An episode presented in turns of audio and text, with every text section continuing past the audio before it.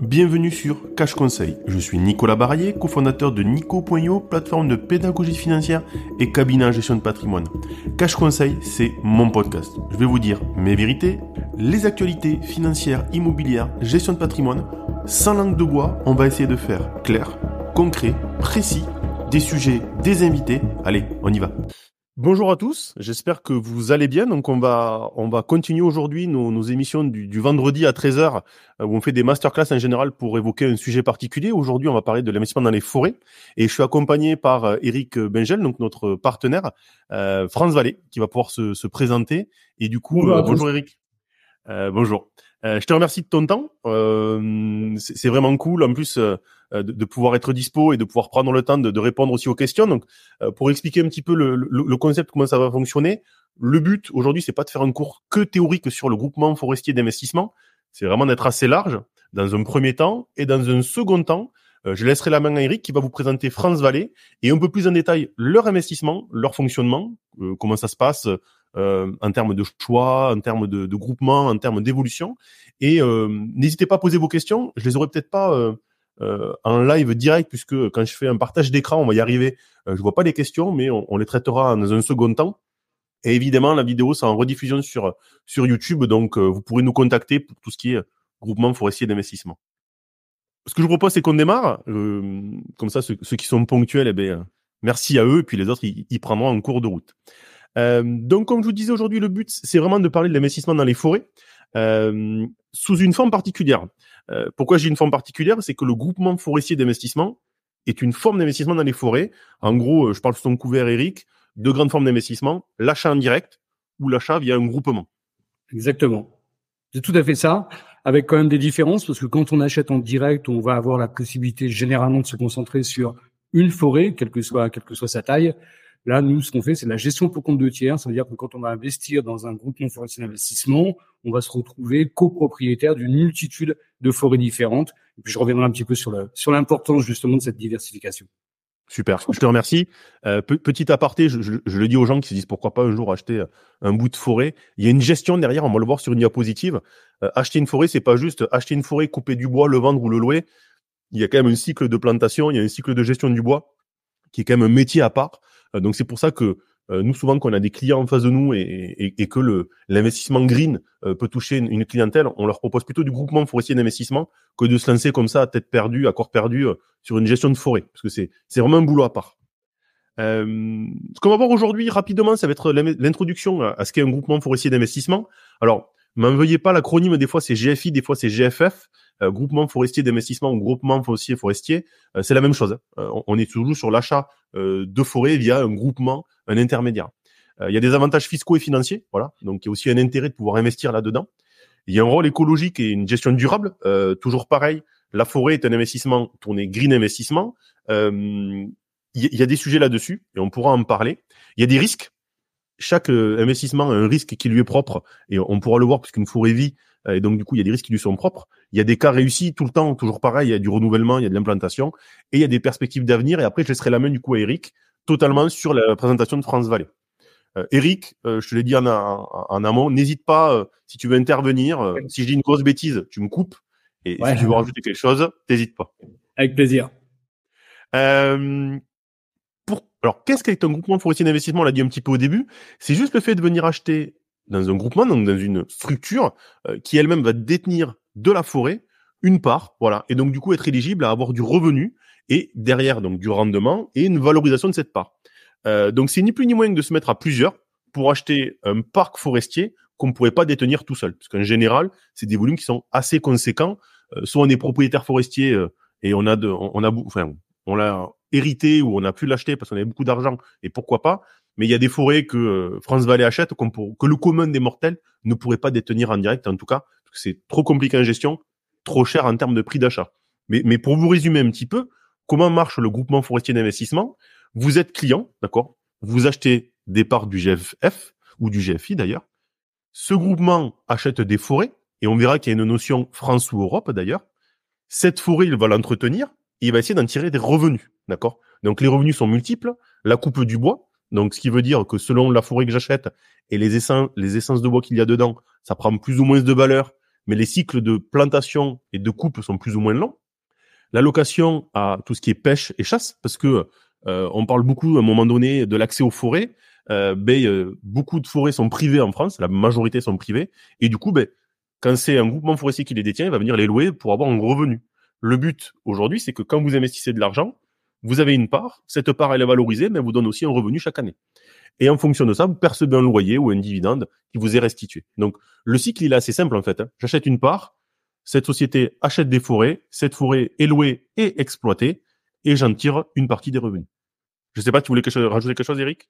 Non, non, c'est ça, oui, c'est tout à fait ça. Après, je reviendrai plus en détail, effectivement, sur les quelques petits sujets qui peuvent paraître un peu problématiques, euh, comme la chasse, par exemple. Je, Après, quand j'aurai mon temps de parole, je, je reviendrai un petit peu sur, euh, sur toutes ces notions-là. Mais non, c'est ça, le principe, c'est vraiment, pour faire une, une petite comparaison, c'est un petit peu comme une SCPI. Euh, la SCPI permet à un investisseur particulier de se retrouver exposé sur un patrimoine immobilier très très conséquent, diversifié. On va avoir des bureaux, on va avoir de la logistique, etc. Là, c'est vraiment le même principe. C'est vraiment de la mutualisation. C'est vraiment ça. Et, vous le verrez, puisque Eric vous présentera ces, fonds. Euh, comme je vous disais, il y a, des forêts comme des, des, surfaces qui sont quand même très conséquentes. Voilà, mutualisation par l'essence, par la zone, euh, par le pays. Donc vous verrez qu'il y, a vraiment beaucoup de choses. Après, ce qu'on peut voir, c'est les avantages fiscaux, parce que euh, vous faites un investissement. Euh, alors oui, euh, je pense que aujourd'hui, de plus en plus, et nous, en tant que conseiller d'investissement financier, on, on, doit être à même de d'analyser votre volonté à investir dans des placements qui sont, on va dire, ISR, ESG, qui sont tournés vers l'environnement, tout ce qui est société, tout ce qui est gouvernance. donc, il y a quand même un parti pris à un moment donné de se dire, je vais investir dans un un produit qui permet en tout cas ben, de mieux traiter l'oxygène, de pouvoir euh, construire des maisons, pouvoir peut-être même faire des bâtiments. On voit de plus en plus des promoteurs qui font des, bâtiments haut en étage en bois. Euh, à Bordeaux, ça s'est fait dernièrement. Euh, mais il y a aussi des avantages fiscaux. et ils sont multiples. ils sont multiples pourquoi? Parce qu'ils vont, ils encadrer quoi? Premier point, au niveau de l'impôt sur la fortune immobilière, abattement. Donc voilà, on est sur un, abattement total, pardon. Donc ça, c'est le premier avantage pour des gens qui auraient de l'argent de côté, qui veulent optimiser leur situation. C'est pas pris en compte dans l'IFI. Deuxième point, je parle sur ton couvert Eric, euh, aujourd'hui les enveloppes, on est sur des réductions plutôt à 25%. Donc ce qui veut dire que je mets 100 euros aujourd'hui, je récupère 25 euros euh, en termes de réduction. Donc l'avantage, c'est que j'ai une réduction fiscale qui est quand même assez intéressante. Et en plus de ça, j'ai un abattement sur la transmission. Quand j'investis dans 100, j'ai un abattement de 75%.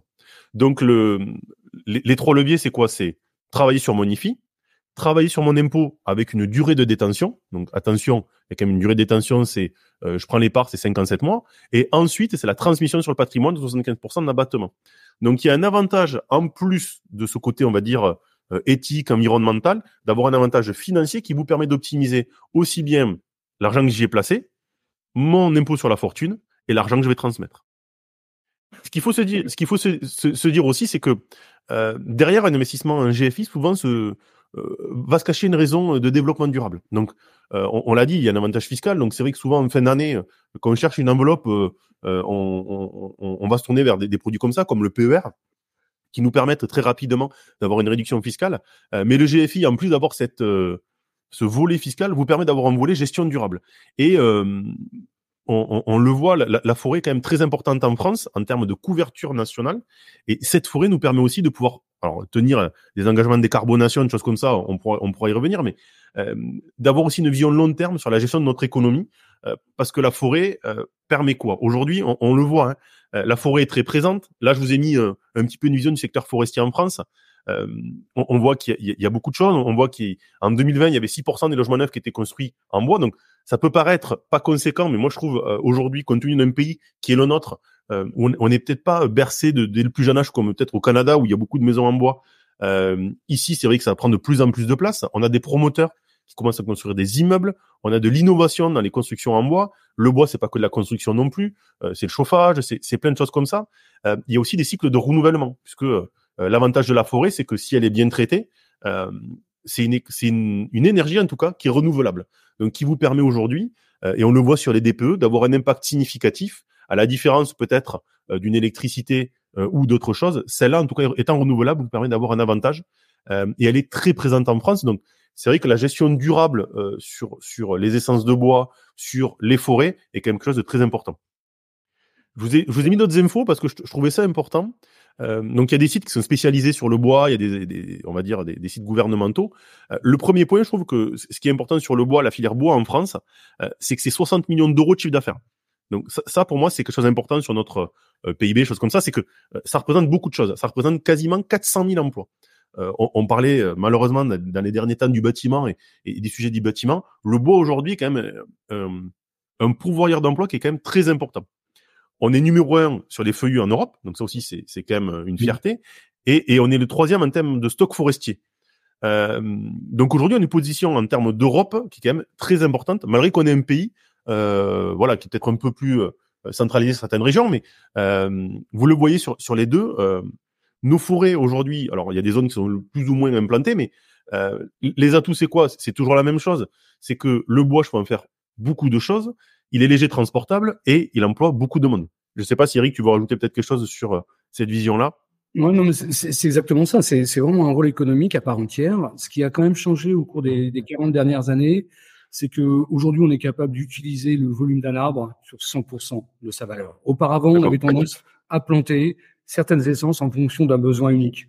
Typiquement, si euh, le propriétaire forestier habitait à côté d'un transformateur qui faisait de la pâte à papier, il plantait des peupliers, il les coupait tous les 25 ans et il recommençait son cycle. Aujourd'hui, un arbre, sur 100% de son volume, on peut en trouver des usages totalement différents. Et c'est ça aujourd'hui qui est intéressant. Ce sont des produits de substitution au plastique. Typiquement, on le voit aujourd'hui avec les gobelets et autres, etc. C'est également, et là aussi j'y reviendrai, on a de plus en plus d'innovation euh, sur le travail du bois. On peut faire du bois transparent aujourd'hui. Donc voilà, c'est tout un ensemble de choses. C'est pourvoyeur d'emploi, ça a un rôle qui est considérable, parce que ce sont des emplois qui sont la plupart du temps non délocalisables. Et puis, hum. c'est une filière qui est, qui est, totalement vertueuse. Donc, euh, on adore, bien sûr. T'as vu une évolution d'ailleurs sur sur cette alors tu parles d'une évolution sur la gestion du bois 100% évidemment puisque euh, avant peut-être qu'on ne traitait pas pareil on n'avait peut-être pas les mêmes outils les mêmes moyens euh, t'as vu une évolution hein, aussi bien sur le monde du travail dans la filière bois que sur la vision qu'avaient les gens? Alors sur euh, sur les exploitants forestiers en tant que tels parce que nous on a externalisé cette cette partie là on a aujourd'hui des gens qui sont euh, particulièrement diplômés, euh, principalement des, des, ingénieurs, ont une conscience du réchauffement climatique depuis un peu plus de 15 ans. Donc c'est pas une nouveauté pour eux. Donc ça fait déjà 15 ans qu'ils ont un petit peu modifié leur façon de travailler.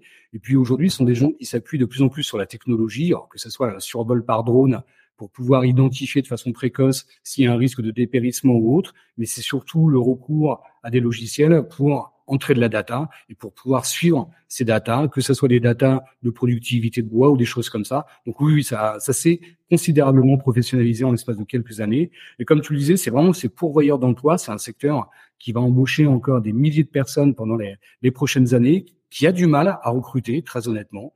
Euh, que ce soit dans les forêts ou chez les transformateurs. Il y a quantité d'exemples comme ça où vous avez des transformateurs qui ne parviennent pas à embaucher les jeunes Aujourd'hui, ce ne sont pas des métiers qui font rêver, alors que ce sont des métiers qui sont euh, notamment en recherche d'emploi et qui sont plutôt valorisants. D'accord. Donc, donc en gros, le, bois filière, filière d'avenir, euh, avec euh, une pérennité, puisque euh, tu l'as dit, aujourd'hui on a une vision du, du, traitement du bois, en tout cas à 100% et sur des cycles qui peuvent être plus ou moins longs, alors selon l'essence du bois. Et, et, en plus, alors je savais pas la, la, filière technologique avec le bois transparent, des, des capacités technologiques et industrielles importantes. En fait, on peut faire aujourd'hui avec du bois, on peut faire on peut faire pas mal de choses, mais ce qui a considérablement changé au niveau de la des progrès technologiques, c'est qu'on peut aujourd'hui faire du bois qui est renforcé, qui peut se substituer mais très très facilement euh, au béton, à l'acier. Tu as mentionné le, projet qui est sorti de terre à, Bordeaux, un immeuble totalement en bois. Aujourd'hui, il n'y a plus de frein à l'ingénierie des bâtiments pour pouvoir faire des immeubles entiers en bois. En Norvège, ils en ont fait un de 37 étages. Toute la structure est en bois. Ça, c'est juste exceptionnel. Et à Tokyo, ils ont un projet de faire une tour qui fera un peu plus de 150 étages, totalement en bois, là aussi. Donc ça, c'est, ça, c'est des éléments à prendre en compte parce que on se positionne tous sur la circularité de l'économie.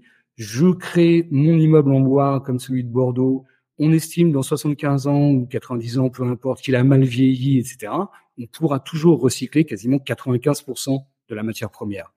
C'est pas mmh. du tout les ratios qu'on va obtenir quand on continue à construire de façon traditionnelle avec du béton, du ciment et de l'acier, où là, le taux que l'on va pouvoir recycler est très très faible. La plupart du temps, ce qu'on fait, on récupère les gravats, on les met sous le sol et par-dessus on fait un petit rond-point avec un parterre de fleurs et comme ça tout le monde est content. Mais ça, ça peut pas durer. Non, ça peut pas durer éternellement. Donc voilà, il y, a des choses comme ça. Après, il y a quantité d'études aussi qui sont disponibles. Euh, Est-ce que le fait de venir travailler ou habiter dans un immeuble en bois apporte quelque chose physiologiquement oui c'est prouvé aujourd'hui ça ralentit le rythme cardiaque ça offre un véritable confort auditif pour l'ensemble des salariés ou des habitants donc voilà, c'est bourré de c'est bourré de vertus. Je disais que de plus en plus de, de constructeurs aujourd'hui euh, avaient recours aux produits bois. Il y a aussi, fort heureusement, des normes euh, RE 2020, 2022 et autres qui poussent les constructeurs à recourir à des ce qu'on appelle les produits biosourcés. Donc c'est ce qui va aller vers le haut. Globalement, ça va être tout ce qui est bail et chambre pour l'isolation. Mais après, qu'est-ce qu'on va faire? On va prendre du bois. Le bois aujourd'hui est résistant. Il résiste bien mieux au feu que l'acier, typiquement. Et quand on voit triste exemple, mais quand euh, l'incendie de la chapelle, euh, de la cathédrale, pardon, Notre-Dame de Paris, il a fallu quand même des semaines et des semaines pour que la charpente puisse euh, brûler. Donc voilà, ça c'est quantité de choses qu'on sait faire. Le bois transparent, Cocorico, il y a deux entreprises dans le monde qui savent le faire, dont une française. Là aussi, ça consiste à apporter quelques traitements qui sont pas des traitements très lourds, surtout pas des traitements qui ont un impact euh, fort euh, et ça permet demain, par exemple, de remplacer tous les écrans de nos smartphones, de nos ordinateurs, etc., qui aujourd'hui sont faits la plupart du temps à base de produits issus de la pétrochimie ou du verre. Et le verre, on sait que ça a un impact mmh. carbone qui est très très conséquent. Ça, on pourra le remplacer assez facilement par de la cellulose de bois transparente. D'accord. Ok. tu vois, je connaissais pas. On fait pas mal de choses aujourd'hui hein, pour euh, l'univers du textile, par exemple. Là aussi, c'est un univers où il y a une empreinte carbone qui est considérable. Euh, aujourd'hui, la plupart des grands fabricants essaient de s'affranchir, encore une fois, de ces produits issus de la pétrochimie, le polyester, le nylon et autres, etc. Et ça peut se remplacer assez facilement par la cellulose de bois. Euh, nos amis scandinaves font des, des, gammes de vêtements entières qui sont faites à partir de cellulose de bois et de laine. Et ça fonctionne très bien. D'accord. Bah, je ne savais pas le bois transparent. Euh, euh ok. Mais hyper intéressant.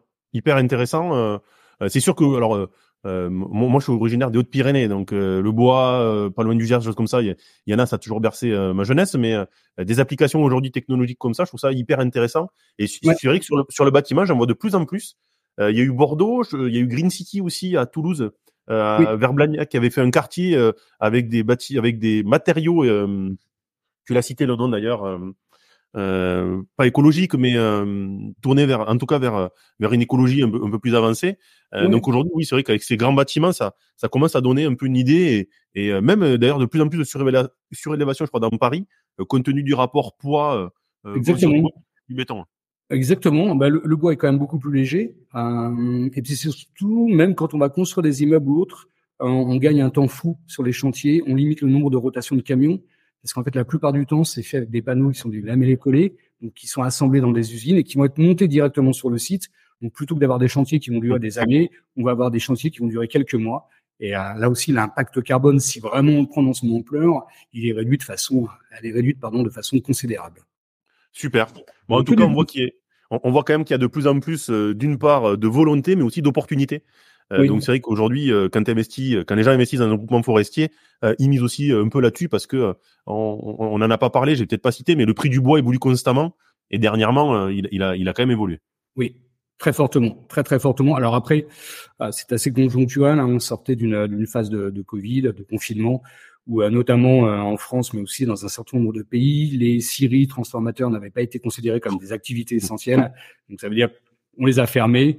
Après, il a bien fallu retrouver du stock de bois pour pouvoir répondre à la demande. Et donc, bah, fatalement, c'est encore une problématique d'offre et de demande. Quand il y a une demande qui est supérieure à l'offre, ça fait de façon parfois artificielle monter les prix très fortement.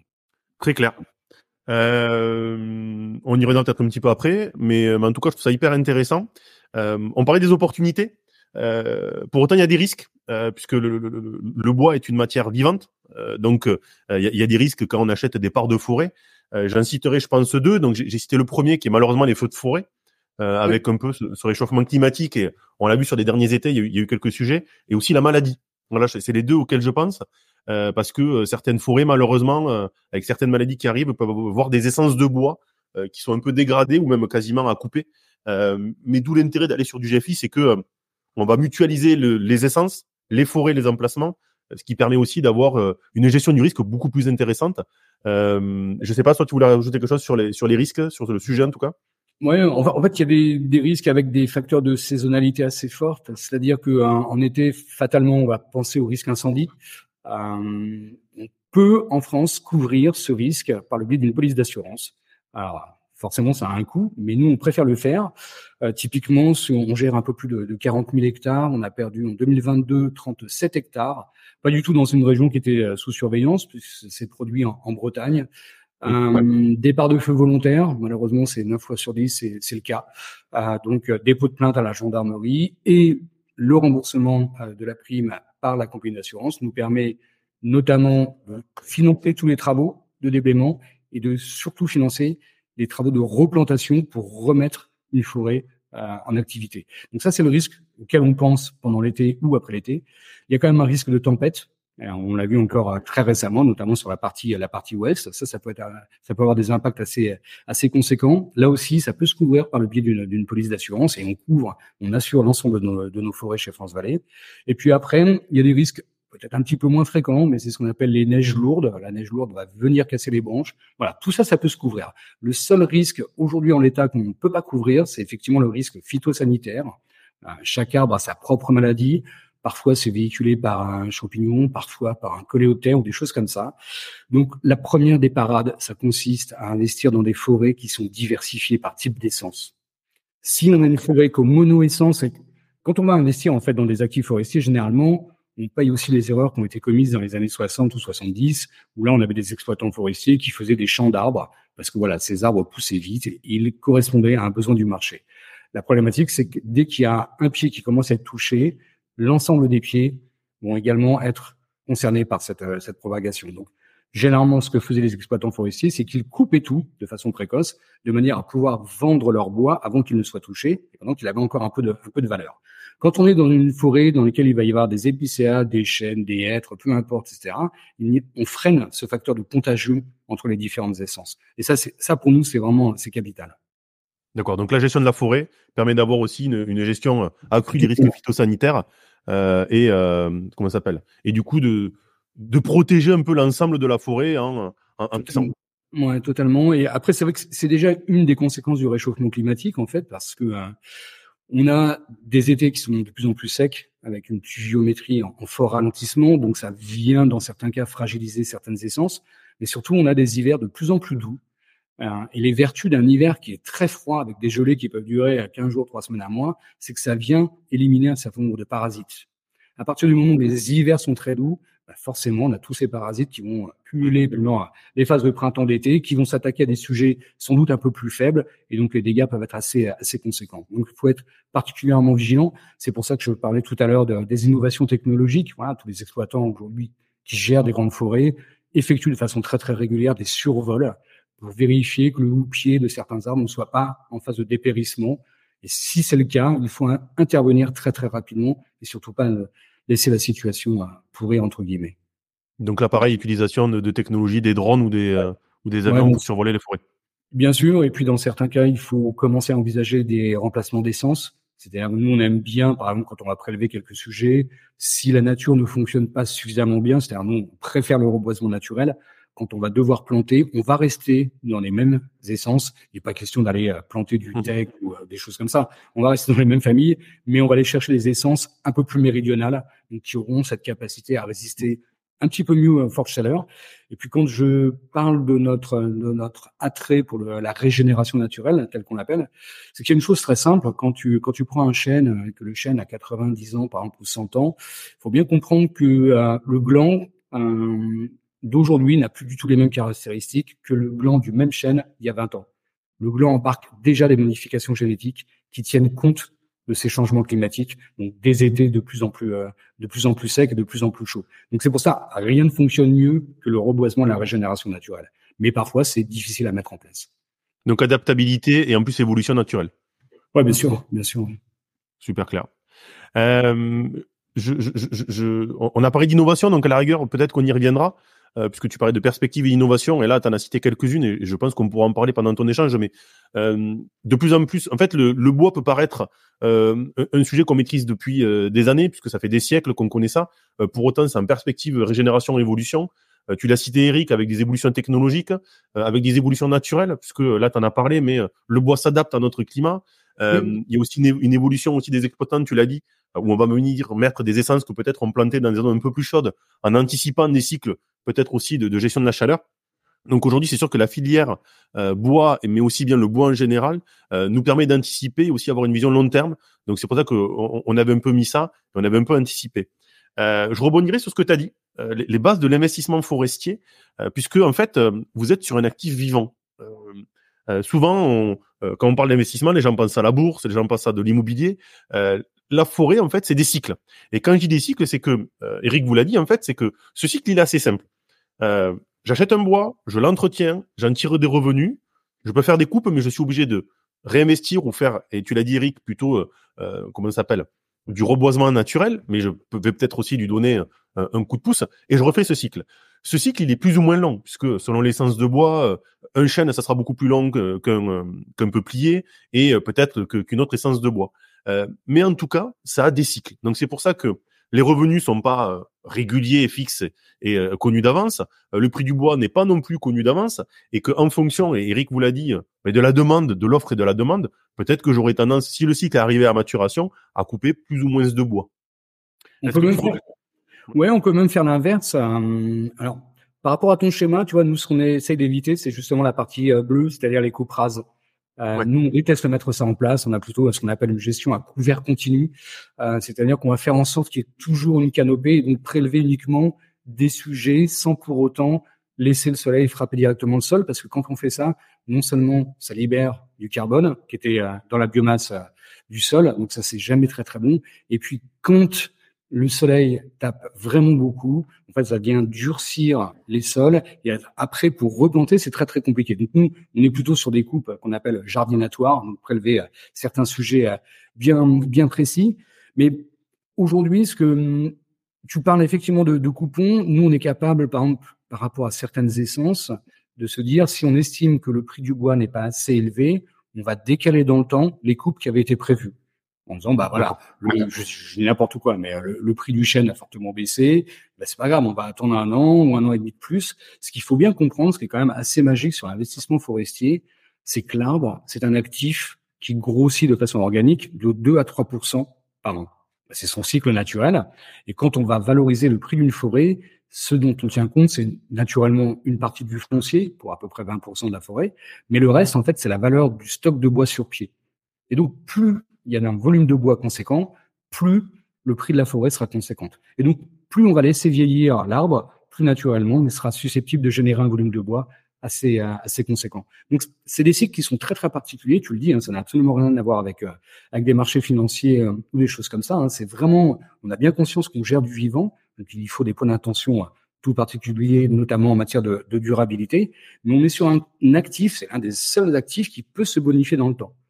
C'est tout l'inverse de ce qu'on peut avoir euh, sur l'immobilier ou sur l'ensemble des, placements sur lesquels on peut intervenir.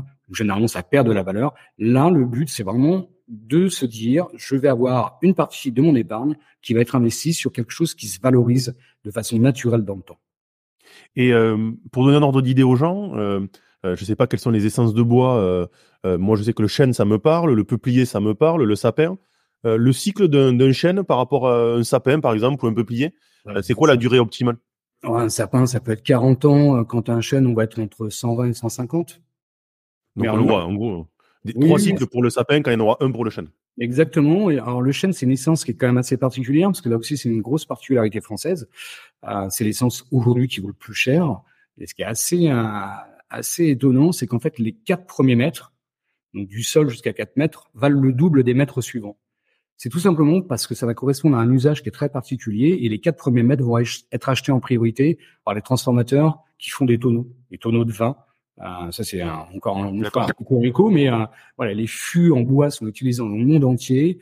Euh, quand ils ont fait leur temps dans des châteaux bordelais en Bourgogne ou autres, il y a un marché secondaire pour ces fûts. Ils partent soit aux États-Unis, soit au Japon pour faire du whisky. Donc on va faire vieillir les alcools dans ces dans ces fûts-là. Donc et on a besoin des quatre premiers mètres pour une raison très simple, c'est que c'est là où la brume, la fibre est la plus, la plus ferme.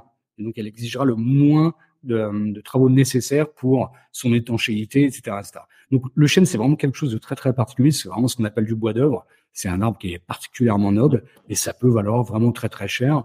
À l'inverse, euh, du boulot, par exemple, le boulot, ça vaut rien. Pour pour bien comprendre, juste pour donner un ordre d'idée, euh, un mètre cube de boulot, ça peut partir à, 40 euros.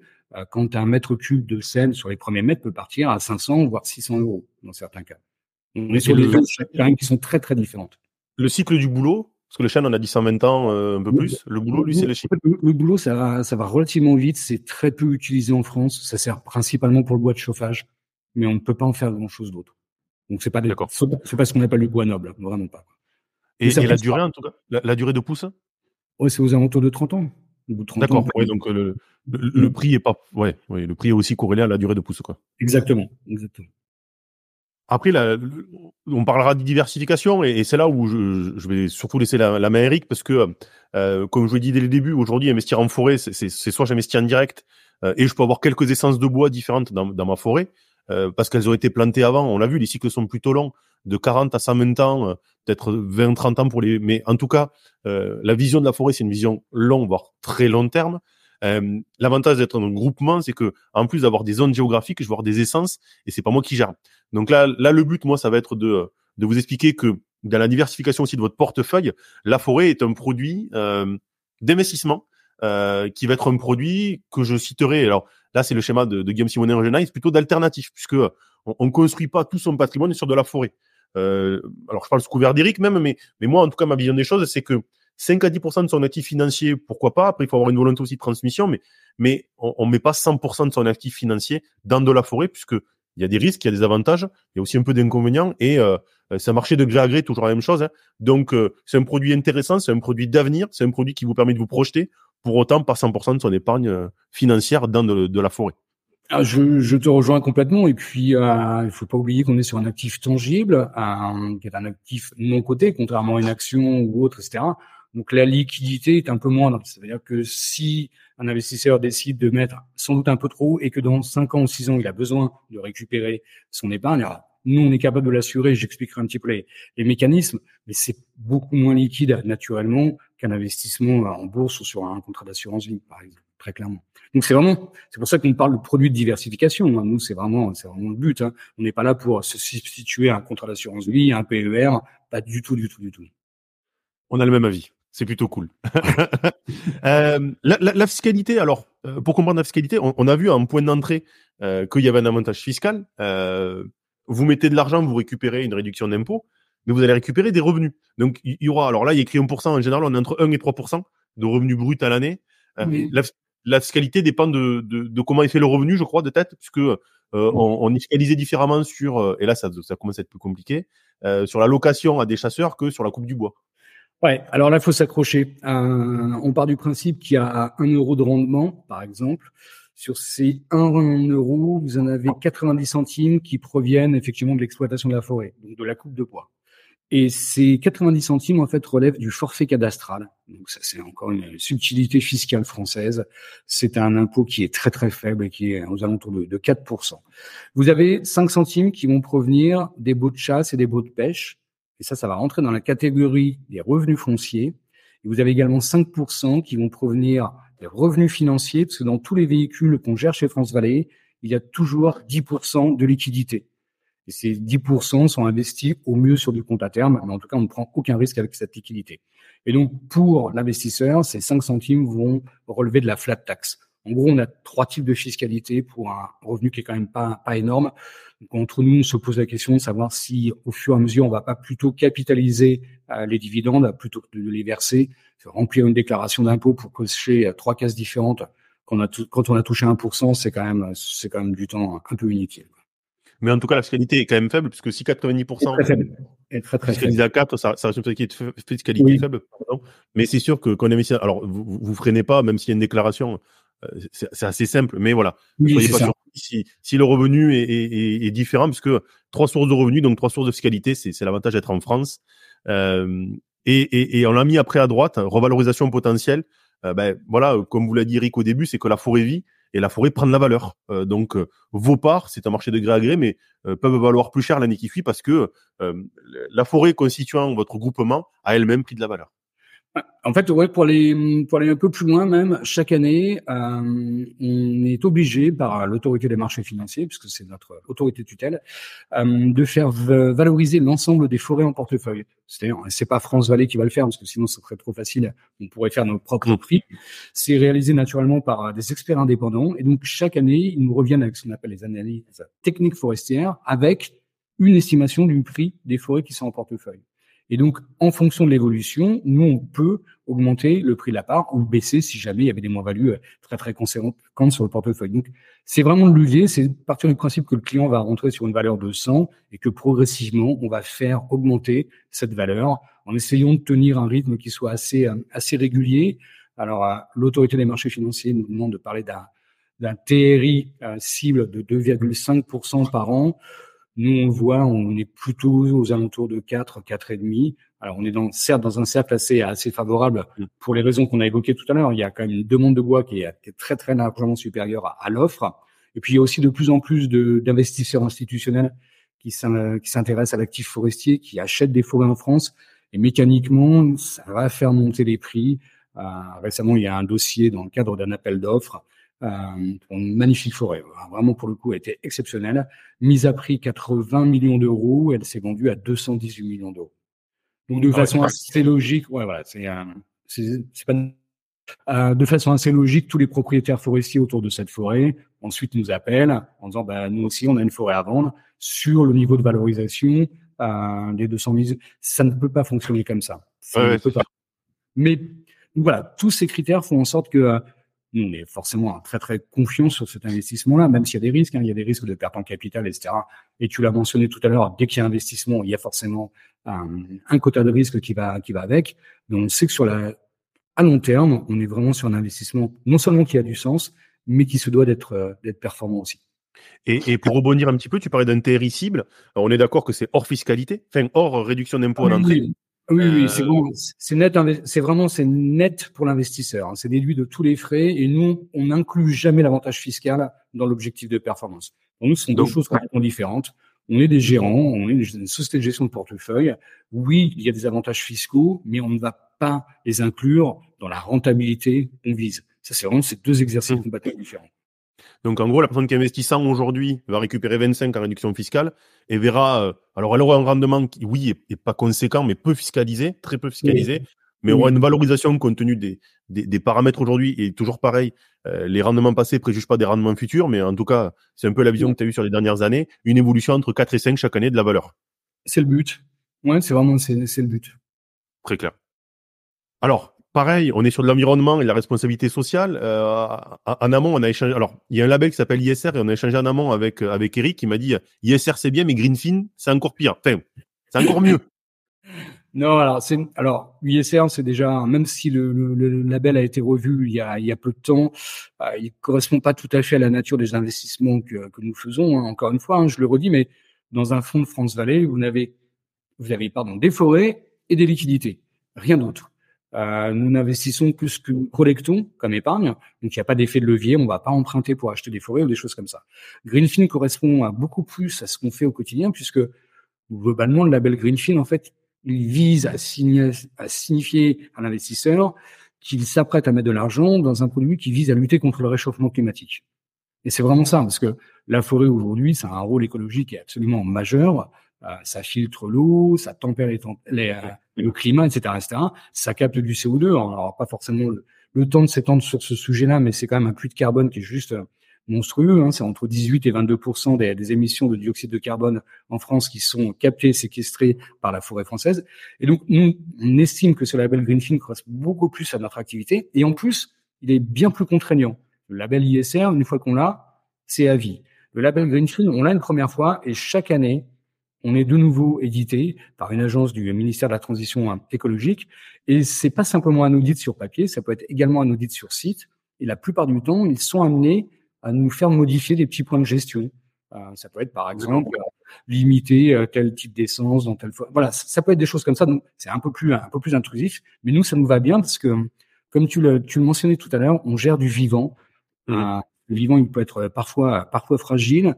Alors en France, comme dans la plupart des pays européens, vous avez déjà des obligations réglementaires euh, qui visent à faire en sorte, typiquement, quelqu'un qui souhaiterait acheter une forêt en direct de plus de 20 hectares, il doit euh, mettre en place ce qu'on appelle un plan simple de gestion, c'est-à-dire une espèce de business plan de sa forêt pour une durée de 30 ans.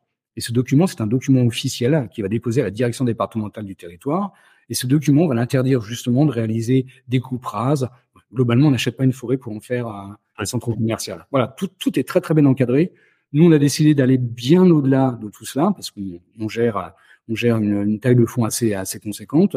Et puis, on, on est vraiment très sensible à, à l'impact qu'on peut avoir sur nos forêts, tant sur le plan du carbone, parce qu'aujourd'hui, on sait à peu près comment on peut accroître la captation de carbone en, forêt. Mais il y a également, quand on investit en forêt, il y a quand même toute une dimension qui est juste cruciale, c'est la dimension biodiversité, qu'elle soit animale ou végétale. Et ça, c'est quelque chose qui est quand même très, très, très, très sensible. Euh, je vais juste te donner un exemple, mais euh, on peut, alors nous, on crée systématiquement ce qu'on appelle des îlots de sénescence. C'est-à-dire, c'est une, parcelle de la forêt dans laquelle on, a investi, sur laquelle on s'engage à ne pas réaliser de travaux pendant 50 ans.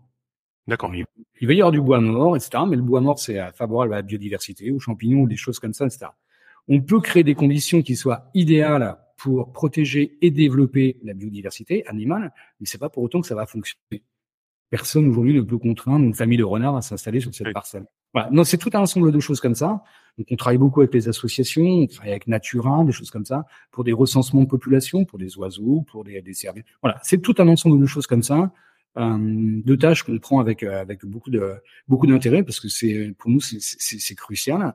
Et juste pour terminer sur cette cette partie, le ministère de la Transition écologique avait euh, avait commandité une étude il y a quelques quelques années pour savoir quel était le coût des services rendus par une forêt. Typiquement, une forêt, ça filtre les eaux, etc., Si on devait payer l'ensemble de ces coûts, ça serait quasiment 970 euros par hectare et par an.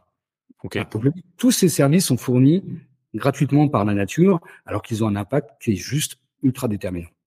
Alors c'est sûr qu'on n'aura pas le temps, je pense, de, parler de la décarbonation. Non, non, mais peut-être qu'on fera une émission dessus parce que je sais que de plus en plus de gens se posent des questions et j'avais reçu un moment un invité euh, qui, qui, qui, qui était vraiment tourné décarbonation et je pense que c'est là où tu, tu, tu peut-être voulais parler. Et c'est vrai que c'est un sujet qui est de plus en plus important parce qu'on a des engagements aujourd'hui euh, sur le réchauffement climatique et tout. C'est hyper important de, de, pouvoir agir dessus, quoi. Donc, en plus de, de que, que le bois soit essentiel et que le bois, euh, c'est qu'il a aussi, il joue un rôle dans notre économie et aussi dans notre environnement et évidemment euh, ça nous permet de nous projeter et peut-être d'avoir plus de sécurité sur les engagements qu'on a pu prendre pour pas être pénalisé, quoi. Exactement. Non, c'est vraiment ça. Hop. Alors, les, les stratégies d'investissement et de sélection. Donc là, clairement, euh, nous euh, aujourd'hui chez Nico, c'est qu'on travaille avec France Vallée parce que AgréMF et on a de très bonnes relations avec eux. ça a toujours été clair. c'est pour ça que moi je vais laisser la main à, à, à Eric qui est directeur directeur associé, si je me trompe pas, Eric, désolé, ça, hein. chez France Vallée, qui va vous présenter France Vallée, un petit peu les fonds qu'ils ont, euh, peut-être aussi leur, leur philosophie, euh, parce que là on en a parlé et il nous a expliqué, euh, mais je pense qu'on pourra rentrer dans les détails. Et si vous avez des questions, n'hésitez pas à les poser. J'essaierai de les décortiquer en, en fin de session après qu'Eric ait fait sa présentation. Je laisse la main du coup, Eric. Ok. Du coup, pour les slides, c'est toi quand même, ouais. Ouais. Je continue. Ouais, on peut enchaîner. Bon, très rapidement, c'est vrai que tu peux même enchaîner encore. Mais voilà. on, est, on, est, une société de gestion de portefeuille, donc une société de gestion financière en tant que telle, même si on gère des actifs un peu un peu différents. Euh, nous, on aime beaucoup tout ce qui est actif naturel. Donc aujourd'hui, on ne parle que de la forêt, mais on fait également du, du viticole.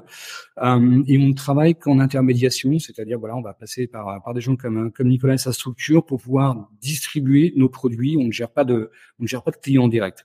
Pour autant, l'ensemble des investisseurs de France Vallée sont considérés par notre équipe comme des co-investisseurs. Donc, ils sont vraiment à nos côtés. Donc, on est particulièrement vigilant sur la capacité de pouvoir choisir telle ou telle forêt et surtout très vigilant sur la capacité de pouvoir la gérer dans le long terme. Nicolas, tu l'as répété à plusieurs reprises. Euh, quand on gère des actifs forestiers, en fait, on ne fait que passer le témoin à un autre. On est sur des sites qui sont très très longs. Encore une fois, on récupère des forêts qui ont été souvent plantées euh, il y a parfois un siècle, parfois parfois beaucoup moins. Et nous, notre but, c'est de faire en sorte que ces forêts soient toujours plus belles et toujours plus euh, en, bonne situation pour pouvoir ensuite les transmettre euh, à d'autres. Donc ça, c'est quelque chose sur lequel on est, on est très très vigilant et on s'improvise pas du jour au lendemain spécialiste en actifs forestiers. Donc on est aujourd'hui 37 collaborateurs chez France Vallée. On a une équipe à, la gestion de, de, 12 personnes, dont quatre qui sont euh, vraiment des gérants forestiers. Ils ont fait euh, des études au et forêt, etc. pour gérer ce, ce type d'actifs. Donc c'est vraiment un métier qui est vraiment très très à part. On peut, on peut avancer parce qu'après c'est vraiment des chiffres financiers qui n'ont pas grand chose à, pas beaucoup d'intérêt aujourd'hui. Bon, ça, on, l'a évoqué, il y a beaucoup de notions très très techniques, mais hum, il ne suffit pas en fait de dire qu'on va investir dans la forêt pour prouver qu'on est vertueux. Il faut mettre en place tout un ensemble d'éléments. Je l'ai mentionné également. Donc nous, on va bien au-delà des normes réglementaires, à savoir qu'on a une charte de gestion durable. Euh, on travaille avec 70 exploitants forestiers en France et en Europe on leur soumet systématiquement cette charte dans laquelle ils s'engagent à respecter l'ensemble des clauses pour faire en sorte qui est vraiment un, alignement des intérêts et qui a un respect euh, mutuel de tous les engagements qui vont être qui vont être pris. Alors, il va y avoir la majorité des engagements sont des engagements environnementaux, donc, euh, protéger la forêt, faire en sorte qu'elle soit toujours en, en, meilleure en meilleure situation, mais il y a également des engagements euh, sociaux, c'est-à-dire privilégier les partenaires qui sont des partenaires locaux, parce que si vous êtes sur un actif aussi vertueux que le bois, que vous le coupez en France et que vous l'expédiez en Chine, pour ensuite le réimporter sous forme de parquet, hein, l'empreinte carbone devient juste catastrophique. Donc voilà, c'est tout cet ensemble de choses sur lesquelles on essaie d'être particulièrement vigilant. Après, les autres points sont des points un petit peu plus, un peu plus différents. Ça aussi, je l'ai mentionné. Voilà, sachez. Alors, on, entend, tu en parlais, Nicolas, on entend pas mal de choses aujourd'hui sur euh, la décarbonisation, l'empreinte carbone, etc., etc. Nous, on calcule donc systématiquement l'empreinte carbone de nos de nos placements. On est assez surpris de voir que certains de nos concurrents sont capables de dire que en gérant des forêts, on peut avoir une empreinte carbone négative. On n'arrive pas à, arriver sur le, même résultat quand on fait nos calculs. Nous, on part du principe en fait que pour 1000 euros investis dans un produit de France Vallée, c'est 210 grammes de CO2 émis. Quand on est sur un compte en banque, c'est entre 350 et 650 kilos pour 1000 euros. Donc c'est quand même radicalement différent. Donc ça, c'est les éléments aussi sur lesquels on, est, on essaie d'insister. On essaye, on évite par rapport à certains petits camarades de tomber dans le greenwashing. On fait très très attention. On communique sur ces sur ces éléments-là qu'à partir du moment où on est certain que nos métriques sont pertinentes. Ok? Forêts, ouais, mais voilà, on, on est beaucoup effectivement parce que euh, on est des gérants financiers, donc on se réinvente pas. Euh, c'est un marché avec une offre et une demande. Euh, on a, et on l'a mentionné à de multiples une demande aujourd'hui pour le produit bois sous toutes ses formes qui est vraiment en train d'augmenter de, façon euh, considérable. On mentionnait les éléments technologiques parce que c'est vrai, là aussi tu le disais Nicolas, c'est un matériau qu'on utilise depuis la nuit des temps, depuis que l'homme est sur Terre, on utilise le bois, que ce soit pour euh, se chauffer ou autre, etc. Aujourd'hui, ces facteurs d'innovation technologique permettent d'envisager de nouveaux usages pour cette matière première renouvelable. Et ça, c'est juste exceptionnel. Il y a des choses aussi qu'on oublie assez, assez fréquemment en France, mais euh, bah, le bois, c'est quand même euh, la première source d'énergie renouvelable utilisée en France. C'est un peu plus de 7 foyers en France qui se chauffent avec euh, avec du bois. Alors le bon côté des choses, c'est qu'aujourd'hui, pour faire des pelets de bois ou des choses comme ça, on va récupérer tous les résidus une fois qu'on a prélevé la partie la plus la plus noble de la grume. Le reste va terminer effectivement dans des poêles à bois ou des choses comme ça. Donc ça, c'est des éléments qui sont très très importants. Et puis après, là aussi on a mentionné, ça remplace le plastique à usage unique. Euh, en ameublement, de plus en plus, on va tendre vers du bois pour une raison très simple, c'est qu'en fait, on a tous appris à l'école, le travail de la photosynthèse, c'est effectivement absorber du dioxyde de carbone pour émettre de l'oxygène. Mais ce qu'il faut bien savoir, c'est que quand on va acheter une table en bois, par exemple en bois massif principalement, elle est encore gorgée du dioxyde de carbone qui est confisqué. Donc c'est autant de CO2 qui n'est pas en circulation. Donc là aussi, il y a, des tensions assez fortes pour inciter les gens à recourir à des produits, bois, notamment en ameublement. Et ça, ce sont des marchés qui se chiffrent en milliards de milliards d'euros, plus la pâte à papier, plus tout un ensemble de choses euh, qui sont juste euh, essentielles. L'écologie, je pense qu'on en a parlé suffisamment. Et puis, ben oui, tu le disais, on a la chance de vivre dans un dans un pays où un tiers du territoire est couvert par la forêt. Euh, la forêt en France continue à se développer, contrairement à ce qu'on peut lire euh, de temps à autre. Elle se développe un petit peu partout, donc c'est plutôt une très bonne chose. C'est beaucoup d'emplois. Euh, c'est 440 000. 440 000 emplois, c'est plus que la banque, c'est plus que l'assurance, c'est plus que l'aéronautique, c'est plus que l'automobile. Et pour autant, c'est un secteur d'activité dont vous n'entendez jamais parler. On ne bénéficie jamais d'aucune subvention. Alors, ça risque de changer au regard des enjeux écologiques, mais voilà, ce sont des choses, ce sont des emplois qui sont qui sont réels et qui sont non délocalisables la plupart du temps. Ok? Tu peux enchaîner, ouais, hop. Bon, ouais, tu peux passer aussi. Voilà. Alors les risques, ben on les a déjà, on les a déjà mentionnés, mais il faut quand même bien les avoir en tête. Euh, là aussi, hein, c'est la force de la mutualisation. Hein. Si, euh, si vous achetez une, une forêt à, titre, à titre personnel, quelle que soit sa taille, euh, à partir du principe que vous avez des obligations réglementaires, vous avez l'obligation de l'assurer, pas forcément contre ces risques-là, mais vous possédez deux hectares de forêt, un promeneur vient à, sillonner votre forêt sans prendre bon, sur la tête, vous en êtes le responsable, donc il faut vous couvrir contre contre ça. Et puis pour qu'elle puisse être rentable, une forêt, parce qu'on comprend très bien la, la dimension, la, dimension émotionnelle. On aime tous, pense, se balader en forêt, on estime que c'est que c'est vital. Euh, mais pour que la forêt puisse créer un peu de un peu de rendement, il faut quand même qu'on soit sur des tailles assez euh, assez conséquentes. Typiquement, chez France Vallée, on regarde les forêts à partir de, de 50 hectares. Alors, c'est un milieu qui est difficile à pénétrer quand même, parce que ça aussi, on, l'oublie souvent, mais euh, trois quarts des forêts en France sont privées.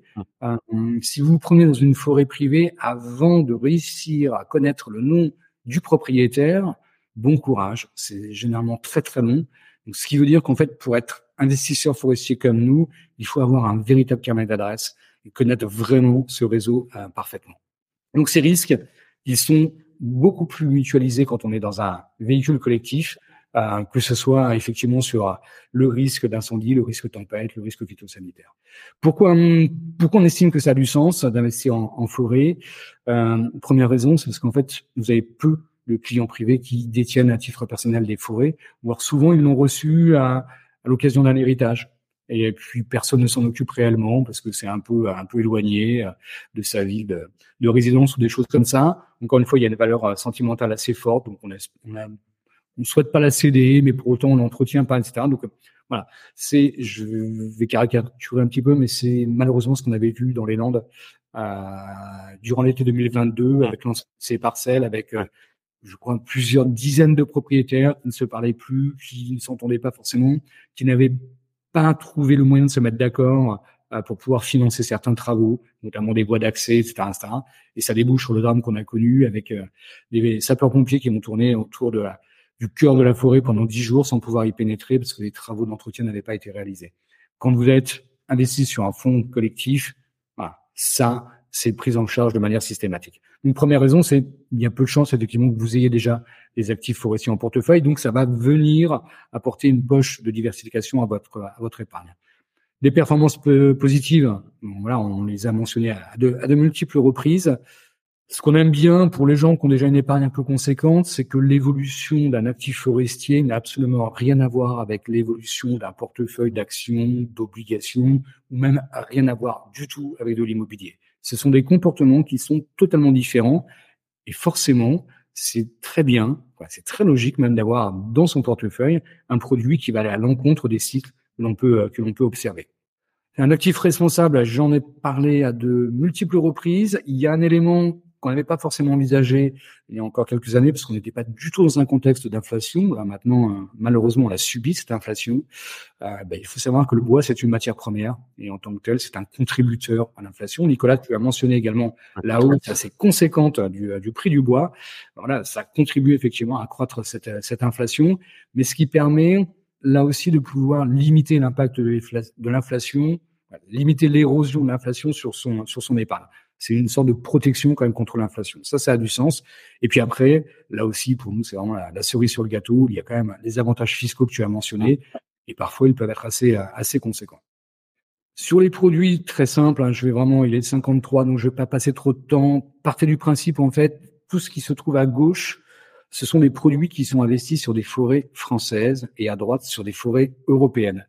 On est malheureusement aujourd'hui obligé de séparer ces deux univers pour une raison très simple, c'est qu'en fait les produits euh, français offrent le fameux avantage que tu as évoqué tout à l'heure, Nicolas, c'est-à-dire un traitement de 75% euh, en cas de transmission de succession. Aujourd'hui, en l'état, euh, le régulateur ne souhaite pas ouvrir ce dispositif à l'échelle européenne. On sait que ça va s'ouvrir dans le cadre d'un marché commun. Il y a certains pays où l'abattement n'est pas de 75%, mais il est de 100%. Typiquement en Belgique, par exemple, etc. Donc ça pourrait avoir un avantage encore un peu plus conséquent.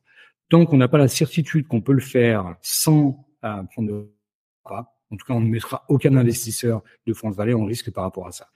Et donc cet abattement, pour une fois, c'est un abattement qui a du sens en fait, et 75%, c'est un abattement qui date des années 1930, donc c'est quand même pas récent. C'est qu'en fait, si Nicolas, tu décides de, de, planter des arbres, et je t'encourage à le faire, euh, pour toi, ça va être considéré comme un investissement. Il va falloir que tu achètes les plants, il va falloir que tu payes des gens pour ça. En revanche, euh, au regard de la durée des cycles, tu n'en percevras aucun revenu. Peut-être tes enfants, mais au mieux tes petits-enfants.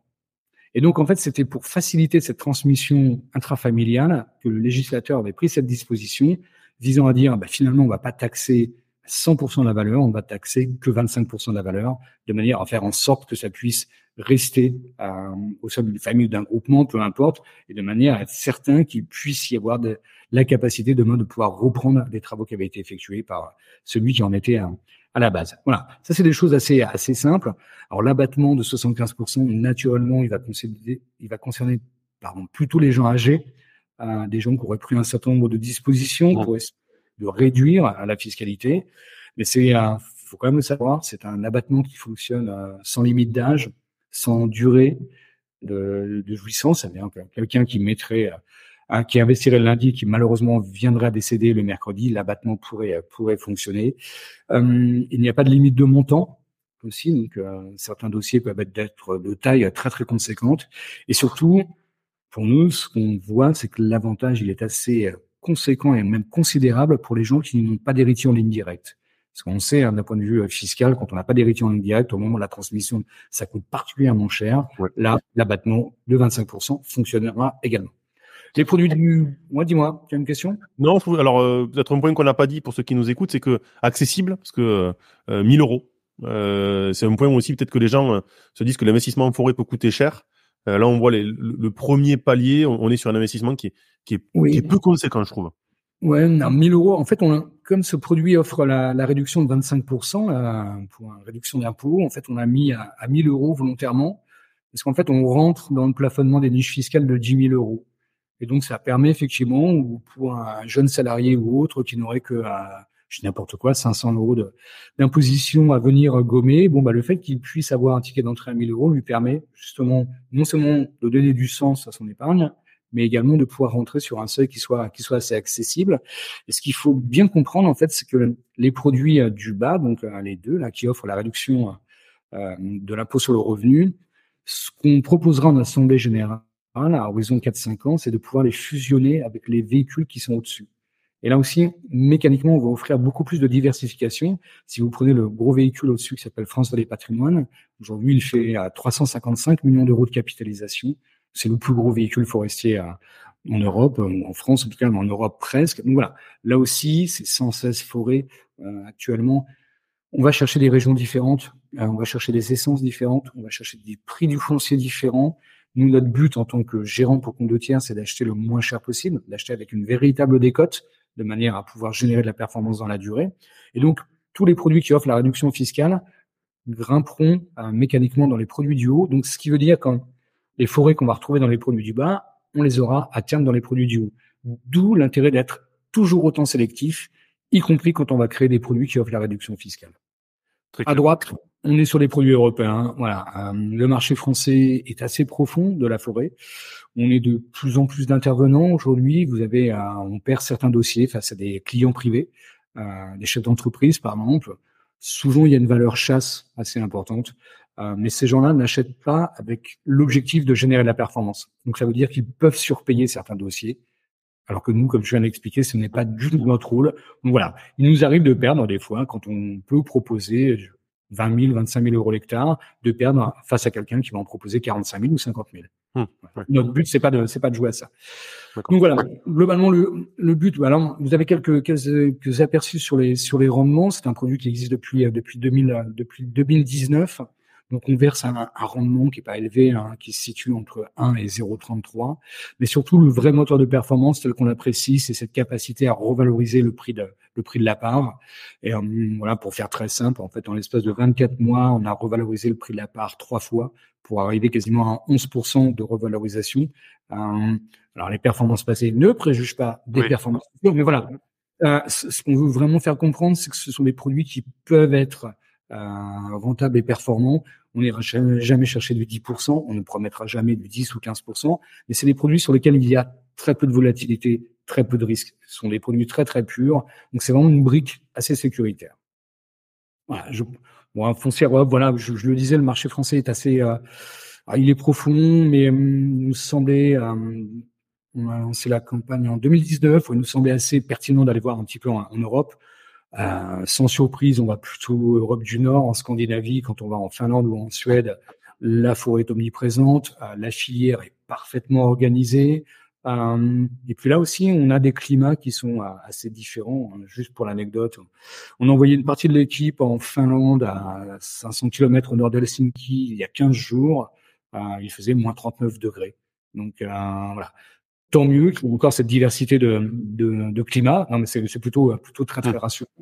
Et là, on va chercher des essences différentes. Je mentionnais en introduction le boulot qui ne vaut rien en France, qui peut valoir assez cher en Finlande, parce que on est, comme tu le disais, sur du vivant. Il se trouve que la nature des sols, le climat, etc., font en sorte que le boulot là-bas peut être utilisé comme bois de charpente, ce qu'on ne peut pas faire en France. En France, c'est quasiment de l'éponge. Voilà. Ça, c'est la partie frais euh, et commission. Donc, je pense avoir avoir fait le tour. Mais voilà, ce qu'il faut bien garder en tête, c'est que c'est hum, des produits effectivement qui ont une approche de produits financiers tels qu'ils sont à présenter. C'est vraiment des produits qui permettent de gérer une partie de, de son épargne. Euh, pour autant, on a pleinement conscience de gérer des actifs vivants. Donc, on est vraiment très très vigilant. On essaie même, dans certains cas, de faire avancer un peu les normes, euh, de sensibiliser. On sensibilise un, certain nombre de distributeurs comme, comme Nicolas qui travaillent avec nous, on les emmène en forêt pour leur faire comprendre les enjeux, etc. Non, mais c'est, vraiment quelque chose d'important parce que euh, ça peut être, la, forêt, elle peut être aussi euh, perçue de façon euh, parfois un peu paradoxale. Vous avez des gens pour lesquels couper du bois, c'est un crime. pas du tout. On est sur une matière première renouvelable. Il faut que ça soit fait dans les règles de l'art. Ce qu'on, a expliqué tout à l'heure, on ne veut pas faire de coupe rase, on ne veut pas faire des choses comme ça. la chasse, je suis pas chasseur du tout, je suis pas anti-chasse, je suis pas pro-chasse. Ce qui est certain, c'est que quand on aime bien les notions de reboisement naturel comme celle-ci, et que vous avez une surpopulation de chevreuils ou autres, le reboisement naturel ne fonctionnera pas. Un chevreuil ou prétend, c'est quasiment 2000 bourgeons par jour qui sont consommés. Donc ça veut dire que vous n'avez aucune chance de repousse naturelle. Voilà. Si on a la possibilité d'acheter une forêt dans laquelle il y avait une, chasse, on passe en revue naturellement le bail de chasse, on vérifie qu'il soit à peu près conforme on vérifie dans la forêt qu'il n'y ait pas des pièges non plus, qu'il n'y ait pas des enclos, parce que ça, on n'est pas là non plus pour encourager ce, genre de pratique. Mais voilà, c'est vraiment, vraiment tout un ensemble de, tâches euh, qui nous, reviennent et qu'on aime bien, tout simplement. En tout cas, je te, remercie Eric, parce que je trouve qu'on a fait un tour, euh, on a fait une heure, donc un peu ce qu'on s'était dit, montre en main, très clair, très intéressant. moi, j'invite les gens un peu à se renseigner, à regarder. Peut-être qu'à un moment donné, on, on, fera un reportage dans une forêt détenue par France Vallée. Parce que je trouve que c'est toujours intéressant d'aller voir le cycle entier. Euh, j'ai appris des choses. Moi, je suis plutôt content sur l'aspect, euh, même la fiscalité. Euh, je pensais pas que c'était 90% qui était euh, qui, qui, était envoyé par euh, comment s'appelle par la coupe. Je pensais que c'était un peu différent, mais donc non. je trouve ça hyper clair, hyper intéressant. Pardon, je t'ai perdu, Eric. Ah non, mais j'ai, je n'ai rien dit. Pardon. Et, et, je trouvais ça hyper intéressant. Sur les innovations, pareil. Euh, euh, alors le bois, euh, le, pourtant j'aime bien les innovations. Alors le bois transparent, je passe à côté largement. Euh, donc, donc je te remercie vraiment. J'invite les gens à aller voir votre site France Vallée, euh, à nous contacter. Euh, je remettrai la vidéo en replay s'il y a des questions-réponses, j'y répondrai en direct. Et, et, je te remercie grandement de, de, ta disponibilité et de ta connaissance parce que je pense qu'on pense tous connaître le bois, mais alors franchement à ce niveau-là euh, voilà, j'ai appris beaucoup de choses. Bon, bah, écoutons mieux. En tout cas, je te remercie pour l'invitation. Et puis oui, il faut, voilà, il faut absolument pas hésiter à poser euh, toutes les questions. C'est vraiment, encore une fois, c'est un matériau d'avenir. C'est pour nous, c'est un, tout ce qui est en train de se jouer autour du bois était exceptionnel. Et justement sur le bois transparent, alors je crois que c'est Guerlain euh, qui a passé un accord avec cette entreprise française qui fait les bois transparents, où dans l'ensemble des boutiques, tous les panneaux lumineux sont faits en cellulose de bois et non plus en, en PVC. Ok, eh ben, euh, je, vais, je vais creuser le sujet. Tu m'as mis en haleine. je vous remercie à tous et, je vous dis à vendredi prochain.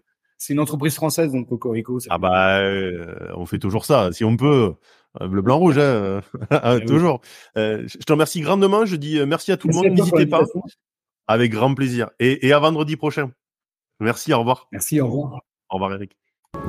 C'était un nouvel épisode de Cash Conseil. Je vous souhaite une bonne journée et je vous dis à bientôt pour investir intelligemment.